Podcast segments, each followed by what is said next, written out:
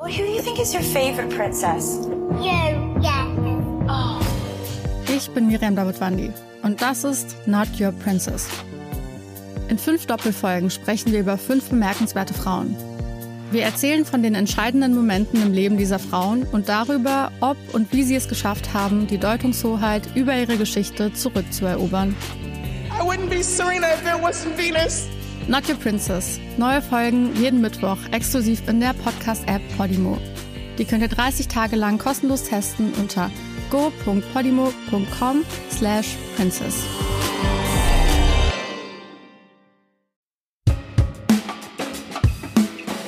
Es ist jetzt nicht so, dass man jetzt hier in Panik verfallen muss und sagen muss, äh, morgen bricht hier der Krieg bei uns los, aber es ist trotzdem schon wirklich, wirklich besorgniserregend, was dort passiert und insbesondere, wie wenig zugänglich dieser Mann äh, zu sein scheint, also Wladimir Putin. Keine Panik, aber Fassungslosigkeit. Wie geht es jetzt weiter mit Russland und der Ukraine? Das ist die Frage, die uns alle beschäftigt und wir wollen heute zumindest versuchen, die sich überschlagenden Ereignisse einzuordnen. Rheinische Post Aufwacher. News aus NRW und dem Rest der Welt. Mit mir Paula Rösler. Hallo, schön, dass ihr heute zuhört. Und ihr könnt uns eine Freude machen, wenn ihr uns in eurer Podcast-App eine gute Bewertung dalasst. Das würde unsere Stimmung ein bisschen heben bei den üblen Schlagzeilen dieser Tage. Im Russland-Ukraine-Konflikt überschlagen sich die Ereignisse. Da fällt es schwer, den Überblick zu behalten. Wir wollen trotz allem versuchen, die Lage zu sortieren. Dazu der Hinweis, dass wir die Folge am Dienstagabend, den 22. Februar, produzieren. Nach der Anerkennung der ostukrainischen Separatistengebiete durch Moskau hat der Westen erste Strafmaßnahmen angekündigt. Mit meinem Kollegen Maximilian Plück, der unsere Redaktion Landespolitik leitet, spreche ich über diese Maßnahmen und Konsequenzen. Hi Max. Hallo, grüß dich. Also, Puh, einmal tief durchatmen. Zwei Jahre Corona-Pandemie, dabei die Klimakatastrophe sozusagen als Hintergrundrauschen mal leiser, mal lauter und jetzt womöglich ein Krieg in Europa. Das klingt doch für uns, die wir hier in NRW vor ein paar Tagen noch von Sturm- und Orkanböen durchgepustet worden sind, einfach nur surreal, oder? Ja, auf jeden Fall. Also es ist äh, diese sich häufenden Katastrophenmeldungen, die sind wirklich äh, nagen an einem und ähm, man muss ja wirklich aufpassen, dass man nicht schwermütig wird bei sowas. Ja, absolut. Wie erklärst du dir, dass es gerade jetzt zu dieser Eskalation kommt? Was hat das für Hintergründe? Es ist so, dass ähm, Wladimir Putin da jetzt auch eine Situation ausnutzt, in der der Westen ein, sagen wir mal, etwas desolates Bild abgegeben hat. Wir alle erinnern uns an den äh, Hals-über-Kopf-Abzug aus Afghanistan. Wir haben äh, eine extrem zerstrittene Europäische Union, die nicht mit einer Stimme nach außen spricht, äh, wo die Briten quasi den, mit dem Brexit halt das weitergesucht haben, aber auch halt eben schwierige Situationen mit äh, den osteuropäischen ähm, EU-Mitgliedern gerade äh, vonstatten gehen. Wir erinnern uns an die Probleme beispielsweise mit Ungarn, aber auch mit Polen. Äh, und dann ähm, natürlich auch ähm, die USA als, als Weltpolizei, die äh, durch die vielen Trump-Jahre, die jetzt hinter ihr liegen, natürlich auch ähm, aufgerüttelt sind und sich auch äh, von der politischen Weltkarte äh, ein bisschen zurückgehalten haben, so muss man das vorsichtig formulieren. Und in genau dieser Situation meint äh, Wladimir Putin dann eben seine Interessen mit Gewalt durchsetzen zu können und hat deswegen jetzt diese Eskalation trotz all der diplomatischen Bemühungen, die es gegeben hat, vom Zaun gebrochen. Also definitiv kein Zufall, dass die Lage gerade jetzt eskaliert. Dann lass uns doch noch mal kurz aufdröseln. Worum geht es bei dem Konflikt und warum steht die Ukraine da im Fokus? Die Ukraine, ähm, der Ukraine-Konflikt ist ja nun schon etwas länger. Ähm, wie wir seit 2015 wird dort ähm, gekämpft. Also die äh, Separatisten mit der Unterstützung halt eben ähm, von äh, von Putin ähm, haben, führen dort im Osten des Landes äh, einen, einen Krieg. Es ist für Russland durchaus ein strategisch wichtiges Land. Einerseits geht es dabei um, um Stationierung von Truppen. Andererseits versucht Putin damit halt auch dem Westen zu zeigen, bis hierhin und nicht weiter. Äh, der Konflikt hat sich ja ursprünglich mal entzündet an einem Assoziierungsabkommen, was die Ukraine mit der EU ähm, ähm, unterzeichnen wollte. Und äh, das war für Putin dann so ein, so ein Punkt, wo er gesagt hat, nein. Und da hat er dann halt eben auch seine Chance gewittert, um dort einen Fuß in die Tür zu kriegen. Ähm, das war insbesondere ähm, mit der Krim der Fall. Also dort äh, ähm, hat er sozusagen, ähm, dort sind wichtige äh, Militärstationen und da will er weiter halt eben den, den, den Fuß in der Tür haben. Und er äh, hat auch, sagen wir mal, Sorge davor, dass halt eben die Ukraine möglicherweise Mitglied der NATO werden könnte. Ähm, aber das steht derzeit auch überhaupt nicht zur Debatte. Also insofern, es ist, äh, wir, wir, wir reiben uns alle verwundert die Augen, was diesen Mann derzeit treibt. Hm. Und welche Rolle spielt Deutschland dabei? Also Deutschland hat ja zuletzt versucht, ähm, in Person von Annalena Baerbock und auch von äh, Bundeskanzler Olaf Scholz dort ähm, äh, zu vermitteln ähm, und äh, dort zu deeskalieren. All diese Versuche sind ja jetzt augenscheinlich nicht geglückt. Wir haben natürlich ein, ein sehr ja, sagen wir mal, ein, ein, ein, auch ein wirtschaftliches Interesse an Russland. Das muss man ganz klar so sagen. Wir sind abhängig, was die Energieversorgung angeht vom russischen Gas dass ähm, bis zu äh, 55 Prozent aller unserer Gaslieferungen ähm, kommen aus Russland. Das ist ein, ein enormer Batzen. Ähm, und wir haben aber auch darüber hinaus ganz viele Unternehmen, die dort vor Ort tätig sind. Also es äh, ist die Rede davon, dass etwa 1200 Beschäftigte hier bei uns in, äh, in, in Nordrhein-Westfalen für 250 russische Tochterunternehmen arbeiten. Und es gibt derzeit in Russland rund 3650 Firmen, mit deutscher Beteiligung und davon rund 30 Prozent äh, sind NRW-Firmen. Also da gibt es durchaus halt eben auch äh, echte, echte Verflechtungen und insofern ähm, äh, ist das für uns schon äh, zentral, was dort gerade vonstatten geht. Ja, wie abhängig wir von Russland sind, das wird sich ja wahrscheinlich jetzt erst richtig bemerkbar machen.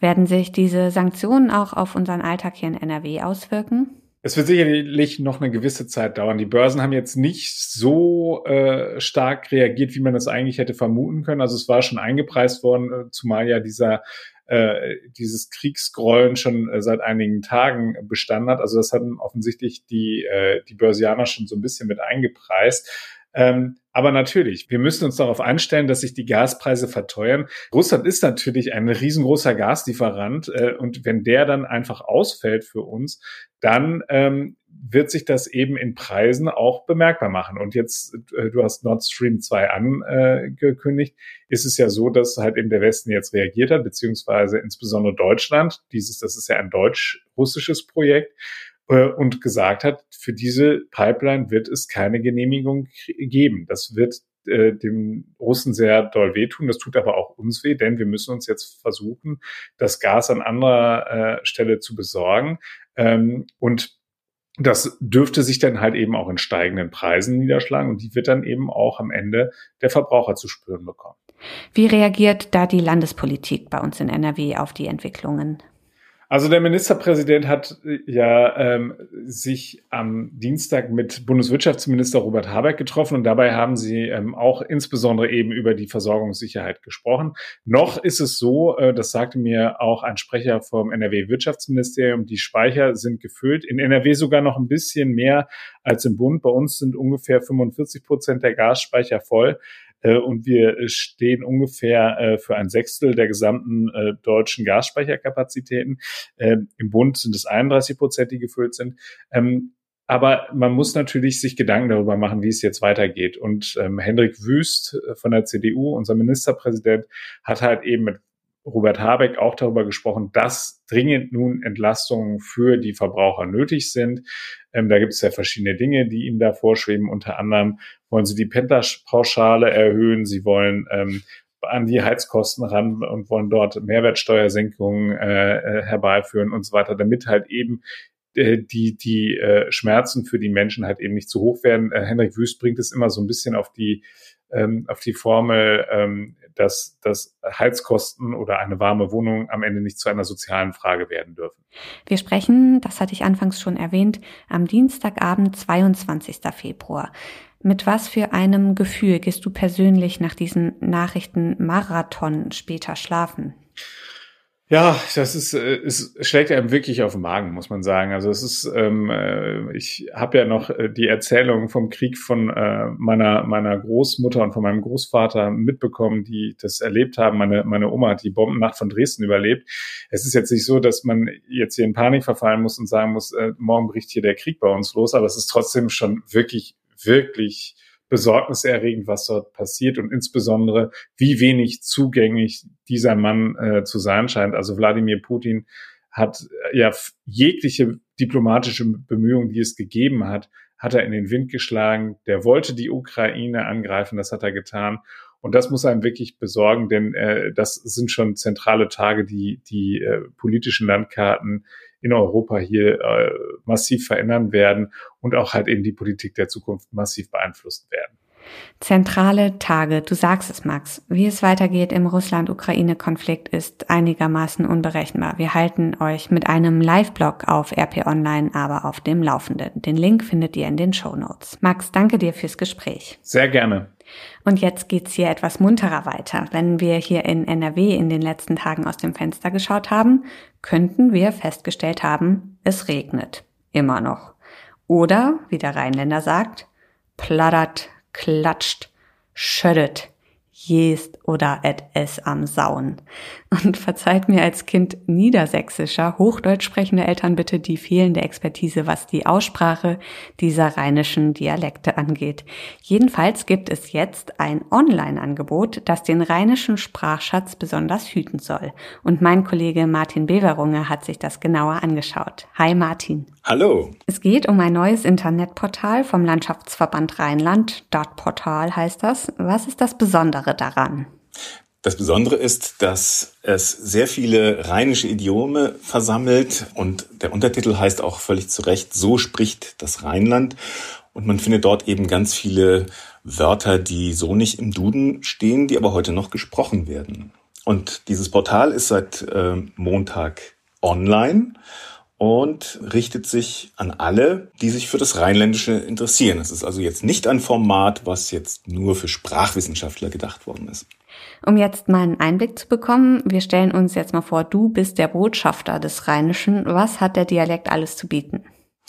Ja, das Rheinische ist ja auch noch regional unterschiedlich. Die Sprache schafft auf jeden Fall Verbindung, sie schafft Identität und man kann schon mal sagen, wenn man hört, wenn die Präposition ab als Adjektiv benutzt wird, also zum Beispiel mit Appebeine kannst du schlecht laufen, dann weiß man schon, das geht so ein bisschen ins, äh, ins Ruhrgebiet schon über. Oder wenn man iggelig hört, dann äh, weiß man oder kann lernen, dass das nervös oder gereizt bedeutet. Rebelchen, das war mir ganz neu, äh, ist die Bezeichnung für ein altes Auto, genauso wie Kabache äh, ein kleines heruntergekommenes Haus meint. Aha, okay. Du hast dir das Portal jetzt ganz genau angeschaut. Was hast du dabei alles gefunden? Es gibt zunächst einmal ein großes Wörterbuch, das 4500 Wörter etwa umfasst, die Bedeutung erklärt, auch erklärt, wo werden diese Wörter gesprochen. Dazu kann man sich auf Sprachkarten orientieren, die die Region ein bisschen unterteilen und das Typische herauskehren. Und es gibt beispielsweise äh, das Wort der Woche. Das ist dieses Mal fimschig. Für alle, die das nicht äh, kennen, es bedeutet leicht anrüchig, fast verdorben, manchmal aber auch äh, wackelig oder nicht sicher. Wie schafft man es denn, all diese Begriffe überhaupt zusammenzutragen? Das ist ja wahrscheinlich ganz schön schwierig, wenn man zum Beispiel bedenkt, wie du gesagt hast, dass es dann auch immer wieder kleine Unterschiede in der Region gibt.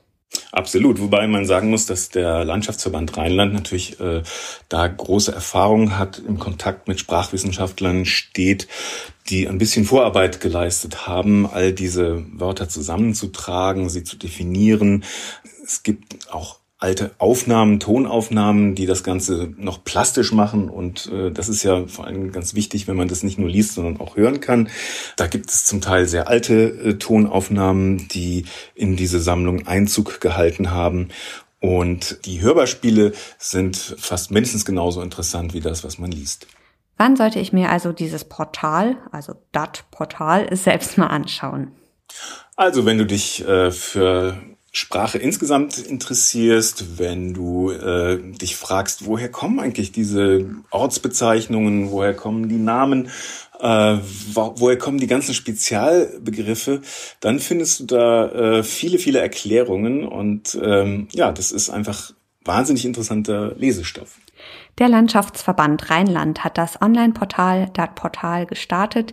Die Seite stellt das Rheinland und den rheinländischen Dialekt in den Fokus. Martin Beverunger hatte die Infos. Vielen Dank. Gerne. Und den Link zum Portal findet ihr natürlich auch in den Show Notes. Und hier kommt noch eine Meldung, und zwar zum verheerenden Großbrand in der Essener Innenstadt am frühen Montagmorgen. Jetzt steht fest, der betroffene Wohnkomplex muss abgerissen werden. Der Schaden liege in zweistelliger Millionenhöhe, sagte der Chef des Eigentümerunternehmens Viva West, Uwe Eichner. Viva West kümmere sich nun vor allem darum, den 128 Betroffenen neue Wohnungen zu vermitteln.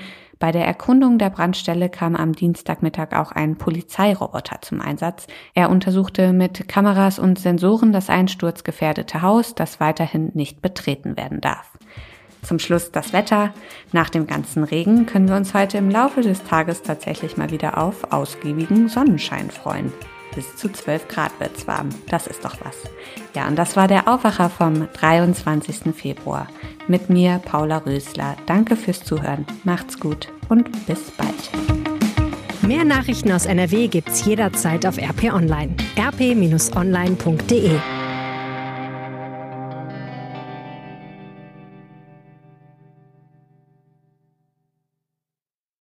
who do you think is your favorite princess? You, yeah. Oh. Ich bin Miriam Davidwandi und das ist Not Your Princess. In fünf Doppelfolgen sprechen wir über fünf bemerkenswerte Frauen.